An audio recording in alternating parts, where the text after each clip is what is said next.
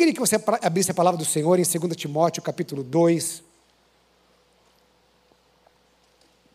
versículo 5, 2 Timóteo 2, 5, apenas um versículo, diz assim: Portanto, há um só mediador, e um, é, portanto, há um só Deus, e um só mediador entre Deus e os homens, Cristo Jesus, homem.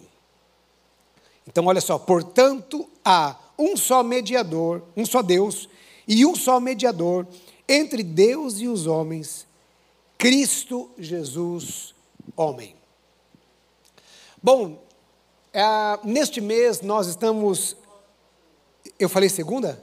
Oh, irmãos, desculpem, é 1 Timóteo, ok? 1 Timóteo 2, 5. Mas eu li aqui bem devagar, e eu acho que vocês entenderam bem, né? este, este versículo das Escrituras. Ah, nós estamos ministrando a respeito das chamadas cinco solas.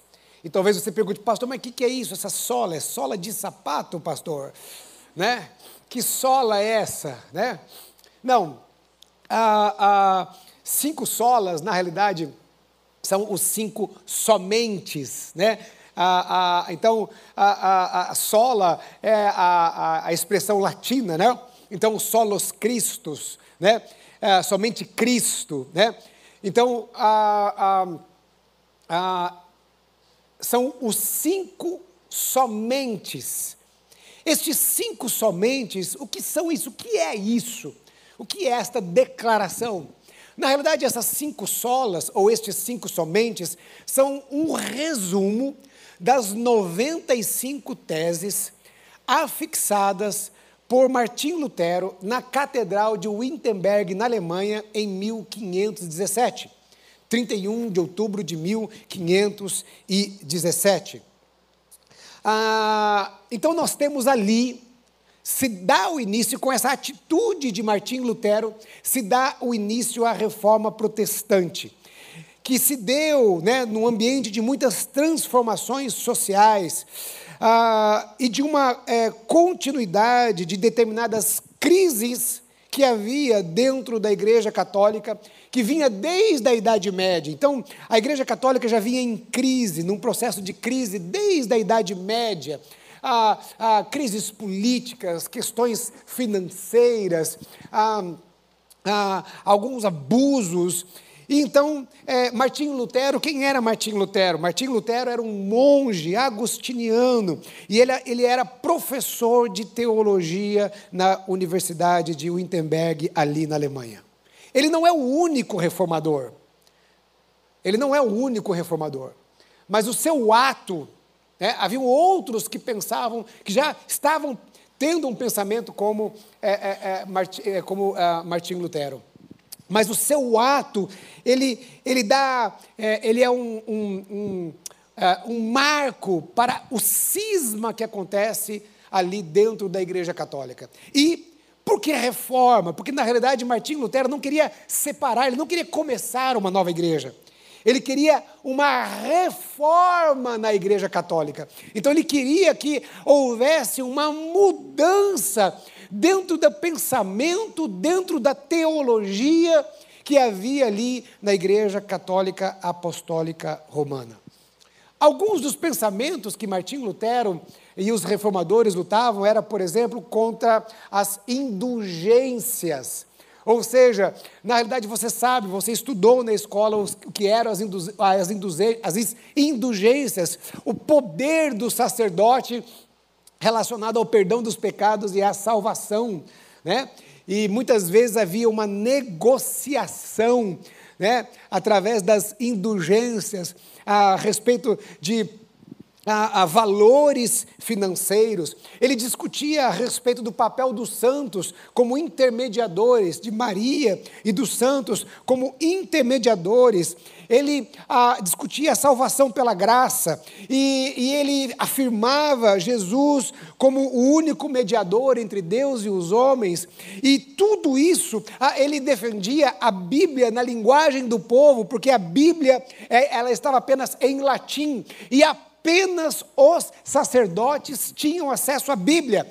A missa realizada era, era em latim. Então, ou seja, as pessoas não tinham acesso às escrituras sagradas. E Martim Lutero começa a dizer: mas a Bíblia é a revelação de Deus. As pessoas precisam ter acesso à Bíblia, elas precisam ler a Bíblia, elas precisam conhecer a Bíblia. Então existem as 95 teses e essas chamadas cinco solas. A igreja moderna, ela, ela a, resumiu, não é, a essência das 95 teses nessas cinco solas ou cinco somentes que nós estamos estudando aqui. Ah, no domingo passado, é, nós iniciamos esta série de mensagens. E eu quero destacar aqui ah, uma preocupação e, na realidade, uma perseguição de Lutero pela a, a ideia, pelo desejo de ser a, bíblico.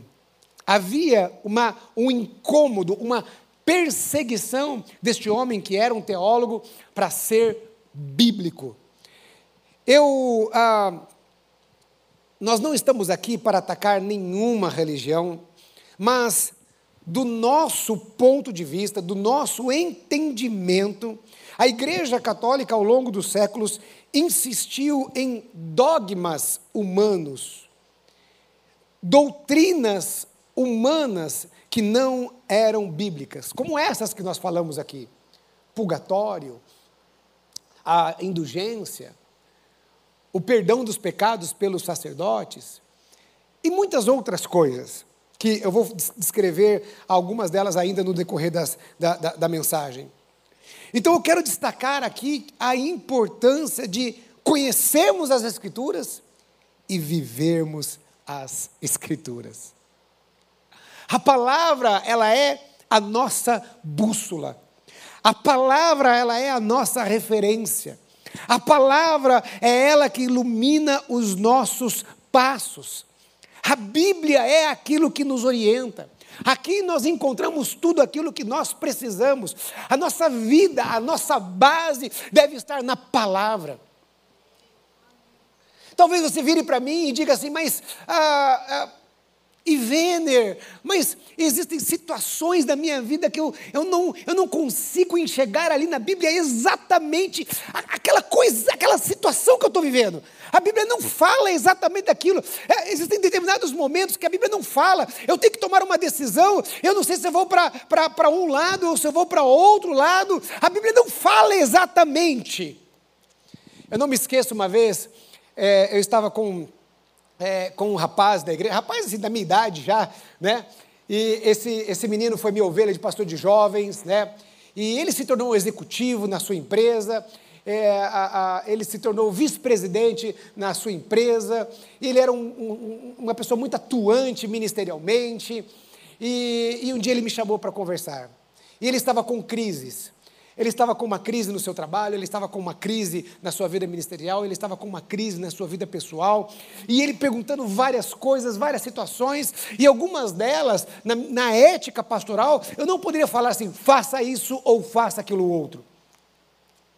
Porque não havia ali uma, uma, uma questão bíblica exatamente que pudesse embasar e dizer assim, você tem que fazer assim. Porque a Bíblia é clara em relação a isso. Não, não tinha. Então, conversando com aquele moço, eu disse o seguinte: você precisa buscar na palavra quais são os princípios que você vai basear as suas decisões. Quais são os princípios que vão te nortear? Mesmo que as consequências sejam duras, difíceis, Mas, se você estabelecer princípios bíblicos, justos, verdadeiros, por mais que seja difícil a curto prazo, a longo prazo você colherá frutos.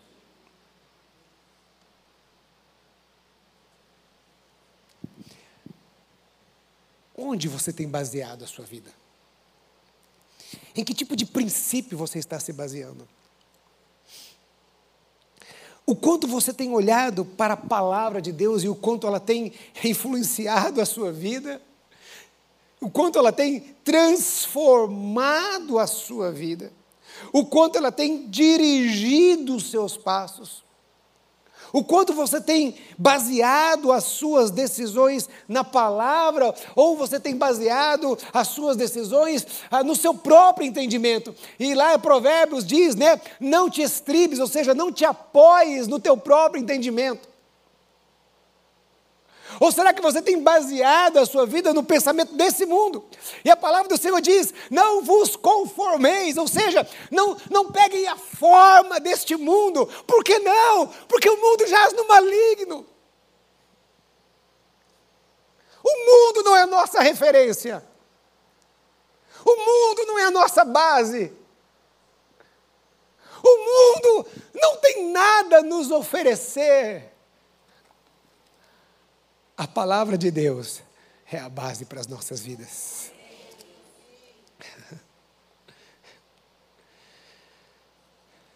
O pensamento desse mundo muitas vezes tem influenciado mais do que a própria palavra.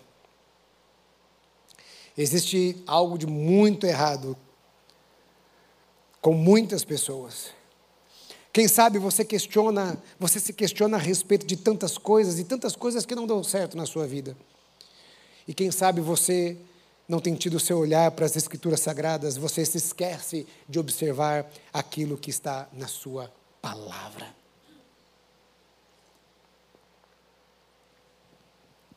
Então Martim Lutero, ele causa uma ruptura. Ele levanta uma bandeira dizendo o seguinte: nós precisamos voltar para a palavra. Nós precisamos voltar para as Escrituras. Ela é o nosso norte. Ela é a nossa bússola. Então, nesse ambiente se dá, nesse ambiente, com a, a, a, nessas ideias, nesse contexto, se dá então a reforma protestante. E o tema desta manhã, das cinco solas, é somente Cristo. Somente Cristo. Meus queridos, nós precisamos pensar na obra de Cristo e eu queria pensar na obra de Cristo aqui na terra. Jesus, o homem. Jesus que é 100% Deus, Jesus que é 100% é, homem. Há um princípio no mundo espiritual que diz: sem derramamento de sangue não há remissão de pecados, certo? Sem derramamento de sangue não há remissão de pecados. O pecado de Adão gerou morte, e o pecado gera morte. E agora, apenas alguém sem pecado poderia alcançar o perdão.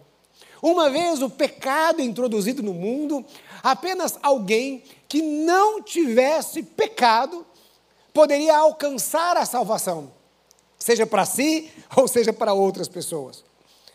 Por isso, se sacrificava animais no Antigo Testamento, por causa desse princípio de derramamento de sangue. Então, o sacerdote, ele imolava o animal e ele sacrificava o animal ao Senhor. Aquela oferta do animal não era uma oferta, apenas uma oferta, um rito qualquer, mas estava relacionado ao perdão dos pecados. Então você pode pensar assim: ah, pastor, então ah, cumprindo esse aspecto da lei, era assim que as pessoas elas conquistavam a salvação? Porque muitas pessoas perguntam: como que se dava a salvação no Antigo Testamento? Como se dava a salvação, sendo que Cristo não havia morrido ainda na cruz do Calvário? Então a salvação era por causa do animal que era imolado e que era sacrificado? Não, queridos. A salvação, ela era pela fé. A salvação no Antigo Testamento era como hoje, pela fé em Cristo. E aí você pode perguntar, mas como assim, pastor? Cristo não tinha vindo, Cristo não havia morrido na cruz do Calvário.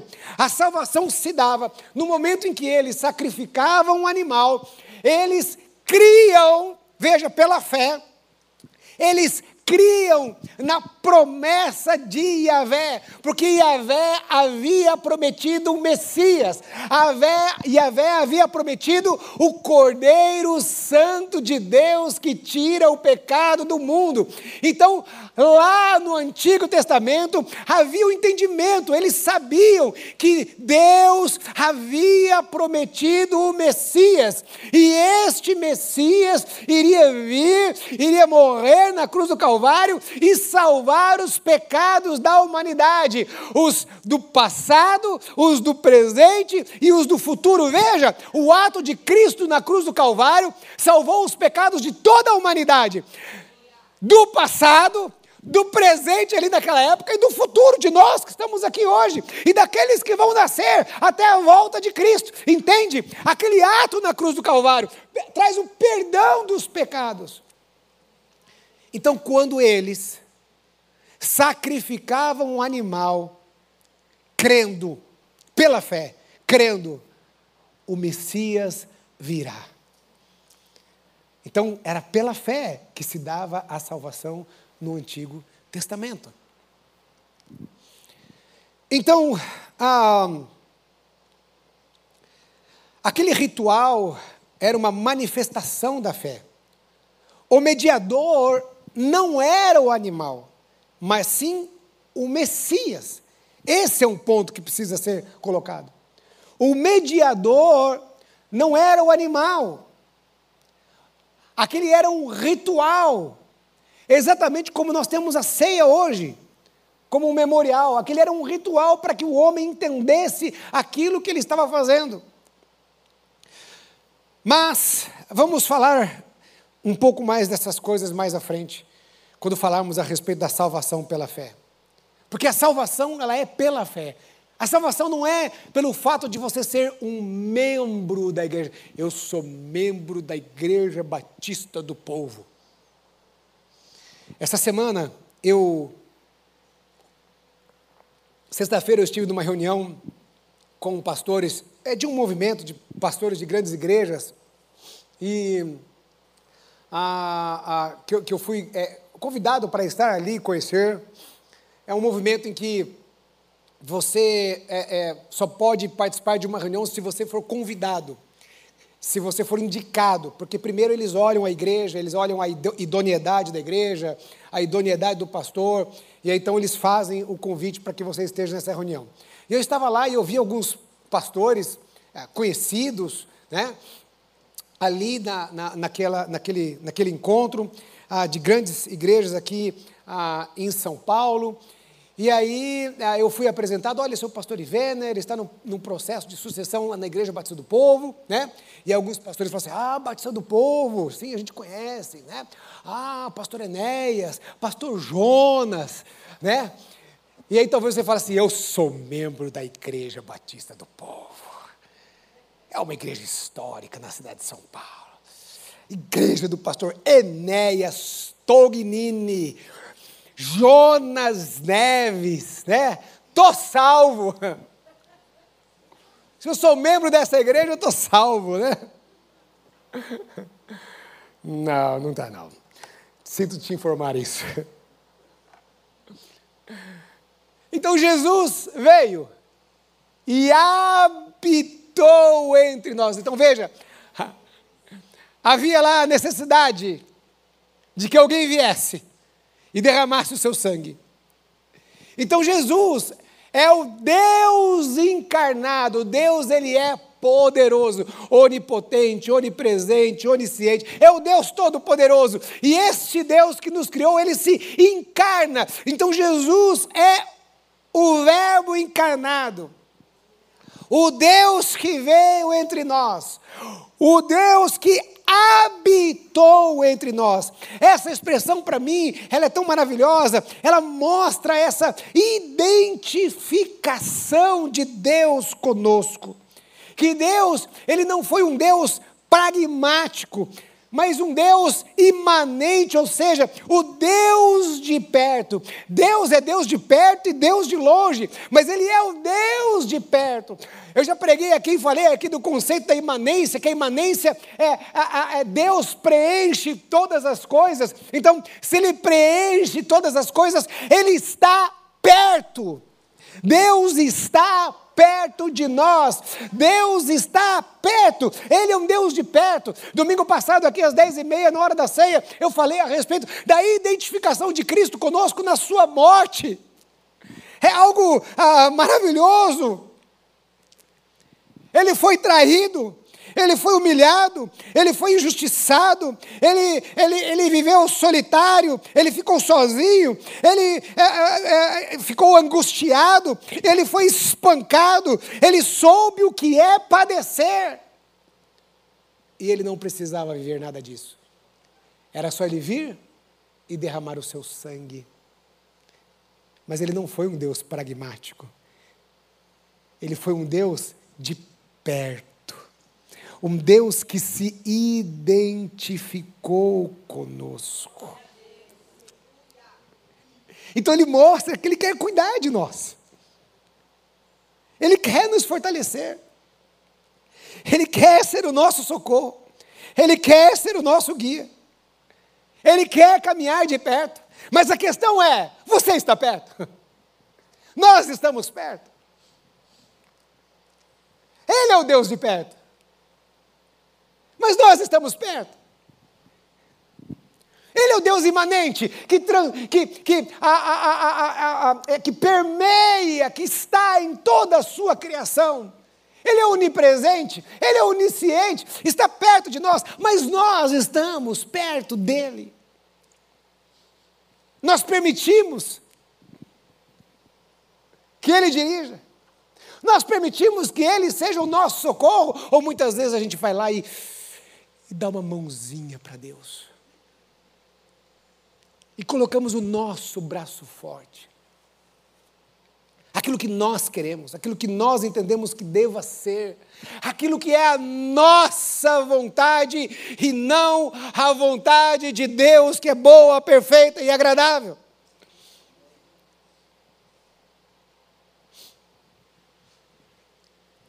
Ele é o Deus de perto.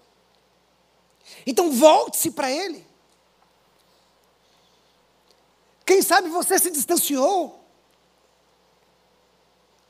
Não tem deixado Ele governar a sua vida.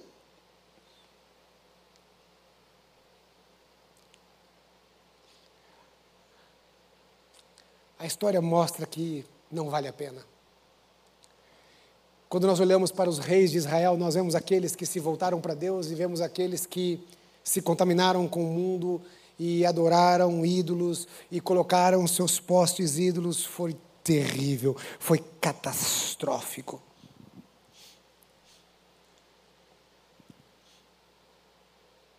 O que acontece hoje no Oriente Médio foi a desobediência de Abraão.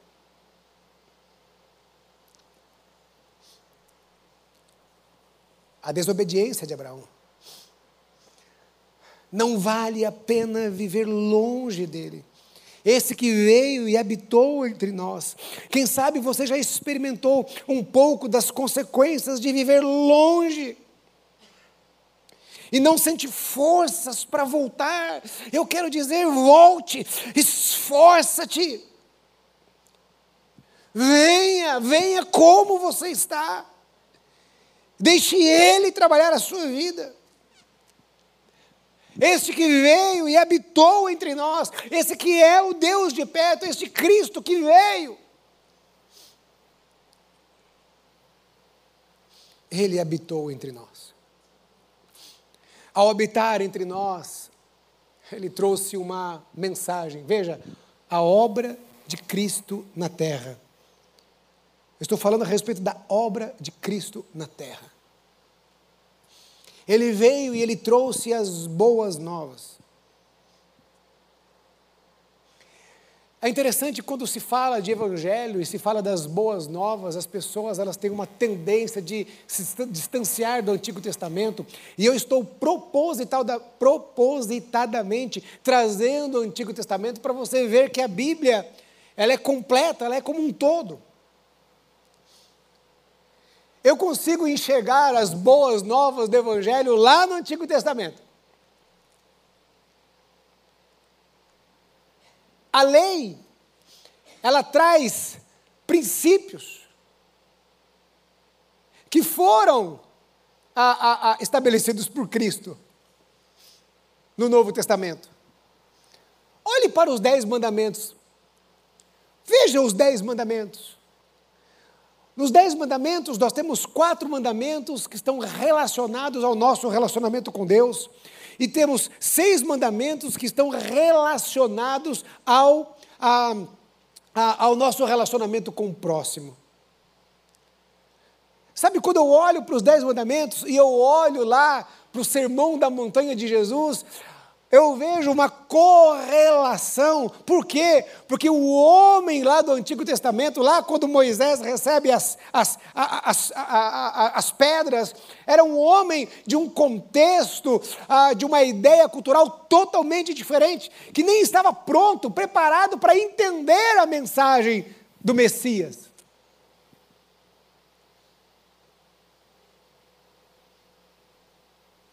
É o que nós chamamos de, falei já aqui, teofania, né? Um dia eu falei errado aqui, eu falei ufania. É a teofania, ou seja, Deus falando ao homem numa linguagem que o homem pudesse entender. Ou seja, o homem lá naquela época. Você não pode achar que o homem lá, quando Moisés estava, desceu do monte, aquele homem, o nível cultural, o entendimento daquele homem era muito, mas muito menor do que nós temos hoje, menor ainda. É muito menor do que nós temos hoje, e pequeno em relação quando Jesus veio. E Jesus entra com os dez mandamentos. Por quê? Porque matar naquela cultura daquela época era ruim, mas não era uma pior das tragédias. Hoje, quando se fala em alguém matar o outro, é o pior do pior do pior. Mas lá naquela época, tribos nômades, matar era uma coisa de sobrevivência, quase como um reino animal.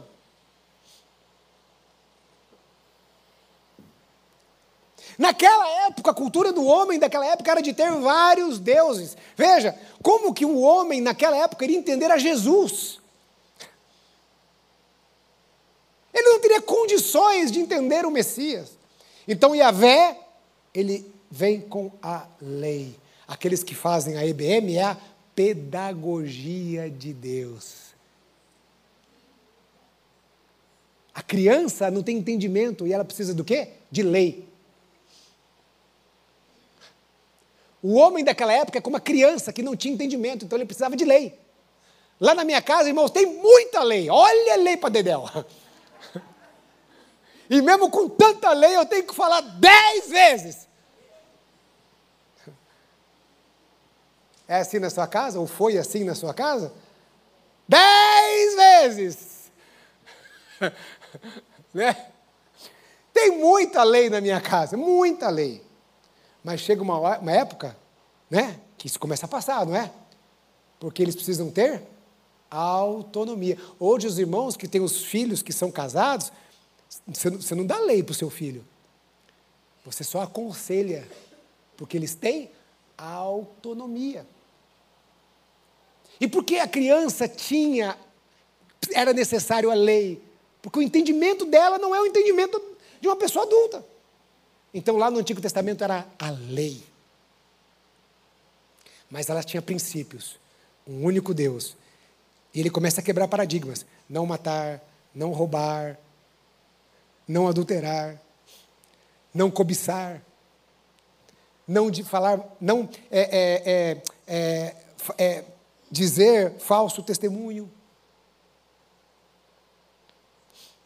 E aí, Jesus ele traz uma lupa, ele amplia, é um zoom. daquilo que havia lá no, no Antigo Testamento. Agora ele traz um zoom. O homem tinha entendimento para entender a mensagem, a mensagem do Evangelho. A mensagem do Evangelho, ela é uma mensagem de esperança, ela é uma mensagem de paz, ela é uma mensagem de alegria, mas ela é também uma mensagem que nos confronta. Porque o objetivo desta mensagem, além de trazer paz e alegria, o objetivo dessa mensagem ela é de transformar o homem.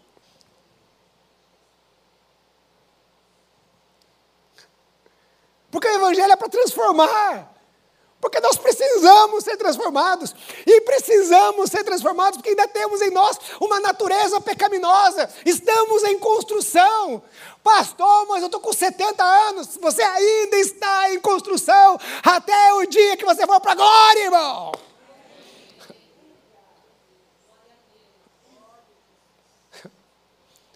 O Evangelho nos confronta. Por isso, se algum dia você for para algum lugar, você for para uma outra igreja, não caia no risco de ir para um lugar onde você não é confrontado, onde a mensagem do Evangelho venha para confrontar você.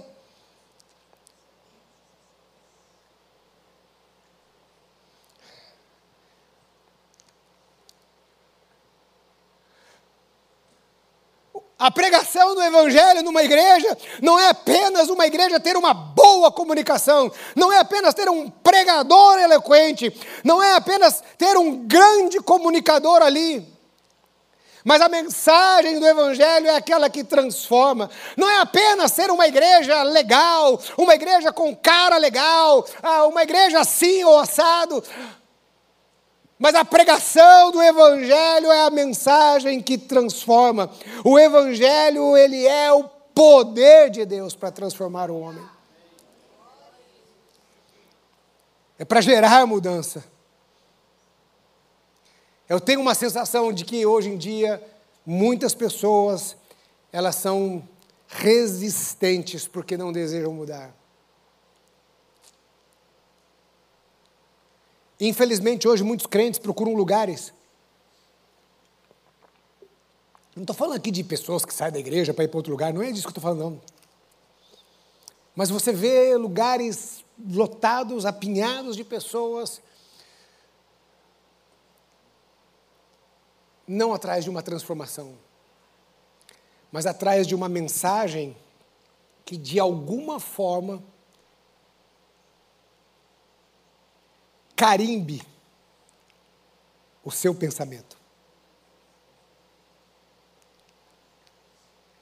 Que de alguma forma ratifique o seu pensamento. Um lugar que ele se sinta confortável.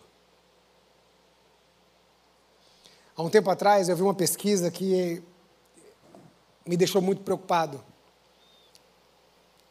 A pesquisa ela trazia, eu é, conversei com um membro da igreja, ele trabalha numa empresa que lida com muitas igrejas na área de som, com grandes igrejas. Ele falou de uma pesquisa que havia saído e ele falou o seguinte: olha, ele falou assim, Pastor Ivener, você sabe quais são as, as, as três, os três principais motivos que fazem uma pessoa ficar numa igreja hoje, numa pesquisa que foi feita? Quais os três principais motivos? Qual? Ele falou assim, eu não lembro da ordem, tá? Acho até que essa é a ordem. Ele falou assim: ministério infantil, uma igreja que tem estacionamento e um bom louvor.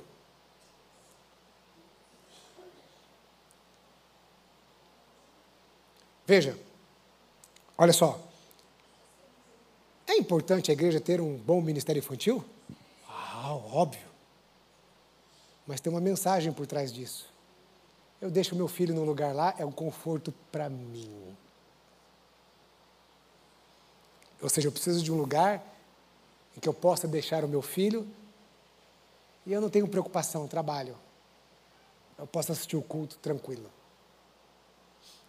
Estacionamento.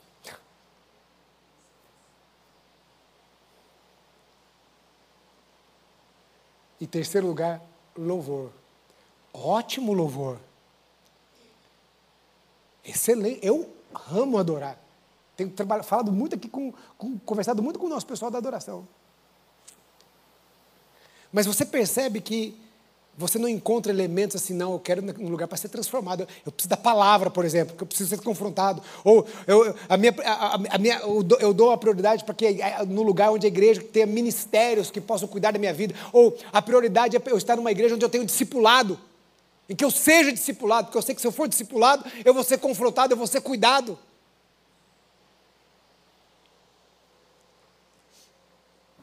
Então a mensagem de Jesus, do Evangelho, era para transformar.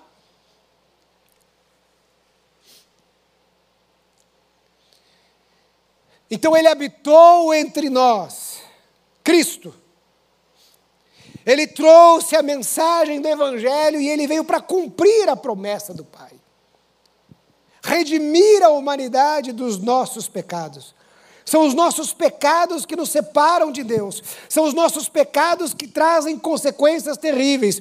São os nossos pecados que diminuem a nossa humanidade. São os nossos pecados que geram o caos que nós estamos vendo em toda a humanidade. Então Jesus vem e ele traz uma solução definitiva para os nossos pecados. Com a morte de Cristo na cruz do Calvário, ele está dizendo: você não precisa viver debaixo da acusação do pecado, vocês não precisam viver escravizados pelo pecado. O pecado ele é um acidente, vocês não, não vão viver escravizados escravizados pelo pecado. Vocês não precisam viver condenados ao inferno, porque eu sou o caminho, a verdade e a vida. Ele se deu por isso. E com o perdão dos nossos pecados, Ele nos deu a vida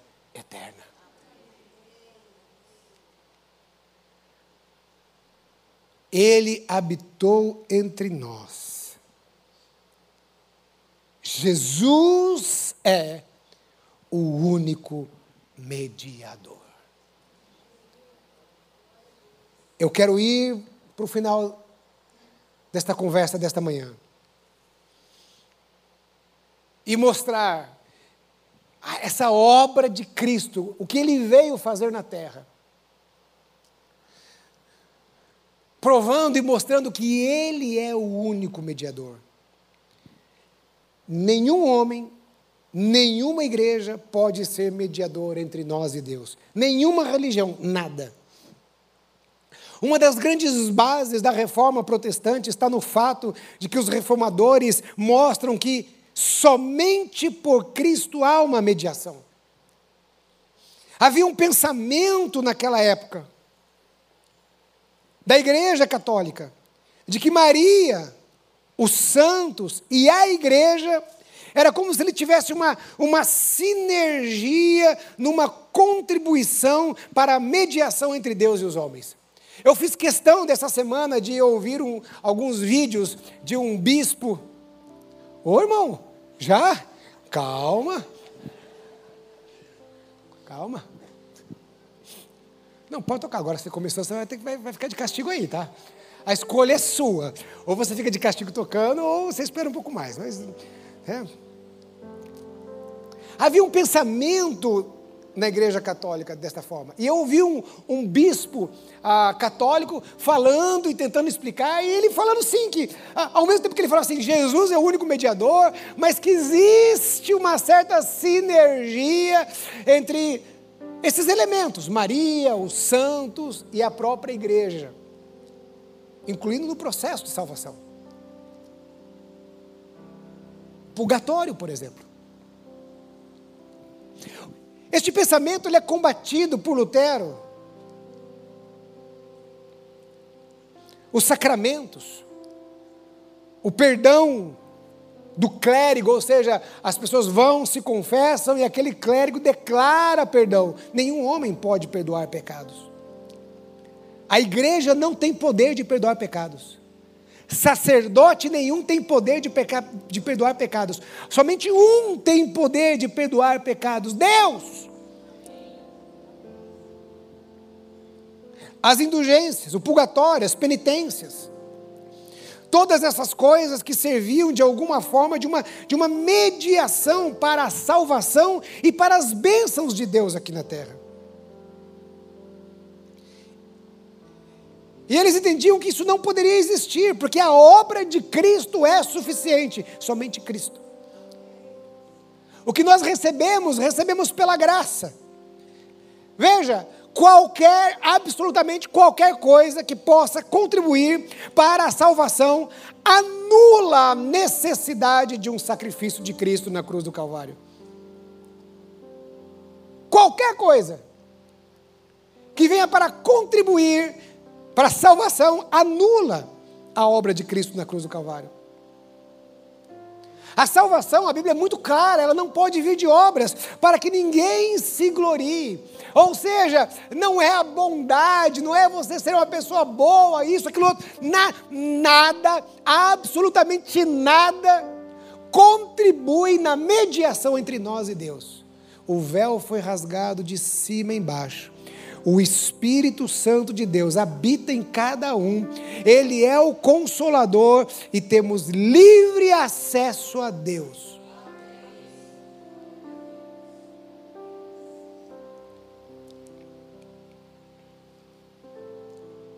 Mas e hoje? Na igreja, no protestantismo? Será que existe alguns elementos que possam contribuir?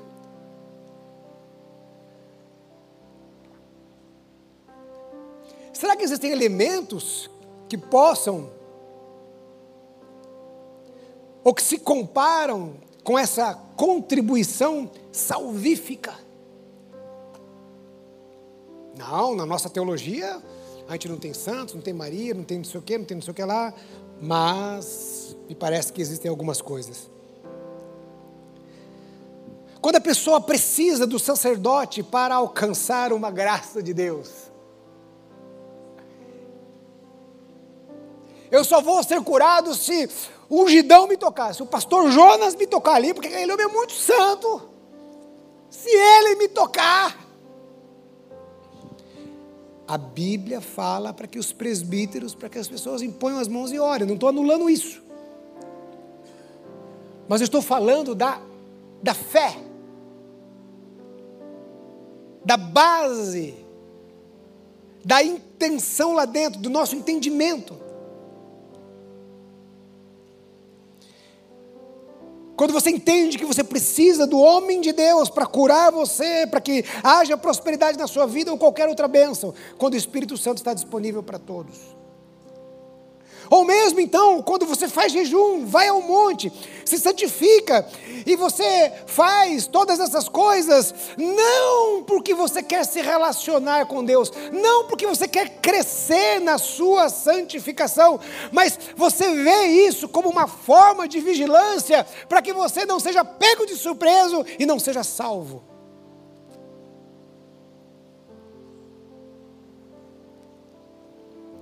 Então, aquele que vive de jejuns, de oração, de leitura da palavra, ele vive no monte com medo de perder a sua salvação. É como se ele estivesse dando uma mãozinha para Deus na sua salvação. É um esforço próprio. Eu vou dizer uma coisa para você. Nada que você fizer, nada que você fizer vai ajudar na sua salvação. Só existe uma coisa: você se arrependeu, creu em Cristo Jesus e o recebeu pela graça.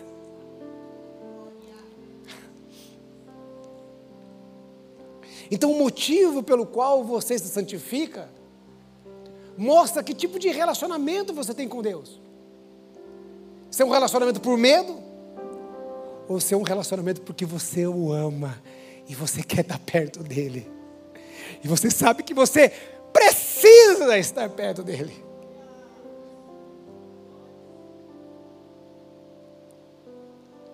Quando eu uso qualquer coisa consagrada para alcançar a bênção. Qualquer outro pensamento semelhante. Jesus está dizendo que a única coisa que pode nos salvar é a nossa fé, e é pela graça. Então, como eu disse, as boas obras não podem salvar, ou seja, por mais que você seja uma pessoa boa, isso não irá te salvar. Se fosse assim, o homem, com a sua natureza carnal, ele poderia querer dividir a glória com Deus.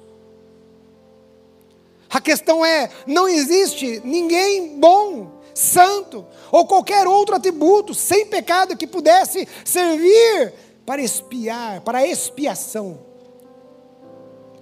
O intermediário entre Deus e os homens é Cristo. Só existe um mediador.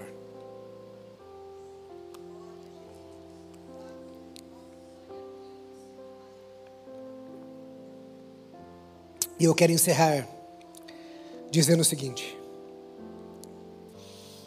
o evangelho ele não é antropocêntrico, mas sim cristocêntrico. A preocupação do evangelho não é se eu estou me sentindo bem, não é se eu estou confortável não é se eu sou vitorioso, não é se eu tenho sucesso, não é se eu vou viajar, se eu vou trocar de carro, ou se algum dia eu vou ter um carro, não é se eu vou no restaurante que eu sonho um dia ir, não é se eu vou me casar, não é se eu vou viver o meu sonho, não é se eu vou ter a vida que aquele influenciador lá nas redes sociais tem. A preocupação, o centro de todas as coisas está em Cristo. A preocupação é Cristo é o centro de tudo, Cristo é o centro da minha vida. Ele governa a minha vida, esta é a preocupação. E sabe por que deve ser essa preocupação? Porque Ele fez tudo, Ele conquistou tudo, tudo é para Ele, tudo é pelo, por meio dEle. Sem Ele não somos nada, dependemos dEle. A Ele a glória somente Cristo.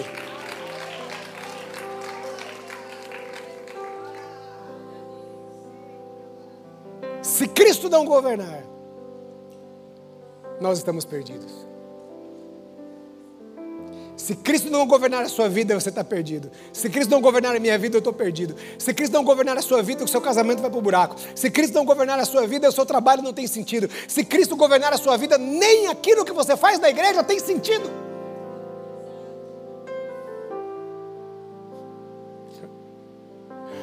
Nem aquilo que nós fazemos na igreja tem sentido.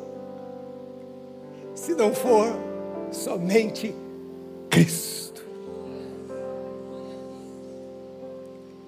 Ele seja o centro. Solos Cristo. Somente Cristo. Fique em pé onde você está. Nós vamos orar ao Senhor. Pai, quantos corações, quantas histórias aqui, Senhor. Quantas aflições nós temos aqui neste lugar, Senhor. Quem sabe alguém aqui está prestes a se separar. Quem sabe aqui, Senhor Deus, já está desistindo da sua própria vida, Pai. Senhor, nós queremos pedir ao Senhor que tu que és aquele, o Cordeiro Santo de Deus, que tira o pecado do mundo, pedimos, venha, Senhor. E Pai, seja o centro de todas as coisas, seja o centro da nossa vida, seja o centro da vida desses que estão perdidos, ó Deus, que não enxergam solução, ó Pai. Deus, em nome de Jesus, que tu sejas o centro da nossa igreja, que seja o centro, Senhor Deus, da igreja de Cristo na face da terra, Pai. Senhor, clamamos ao Senhor pelas nações, aquelas que estão em guerra, seja o centro dessas nações, Senhor. Seja o centro, Senhor Deus, do coração daquele que é mau, do homem mau, Senhor. Pedimos ao Senhor, em nome de Jesus, ao Pai amado, que o Espírito Santo do Senhor alcance o homem mau e traga transformação, Deus. Que teu Espírito trabalhe, Senhor que verdadeiramente tu sejas aquele que governa as nossas vidas. E a ti, Senhor, a ti, Senhor, toda a honra e toda a glória. Nesta manhã, Senhor, receba diante do Senhor a honra, a glória e o louvor, Pai, desta igreja, Senhor Deus, do corpo, da, de parte do corpo de Cristo reunidos aqui neste lugar, em nome de Jesus. Amém, Senhor. Amém. Amém. Aleluia. Deus te abençoe, meu querido. Que a graça do Senhor esteja sobre você. Vá na paz do Senhor. Deus te abençoe em nome de Jesus.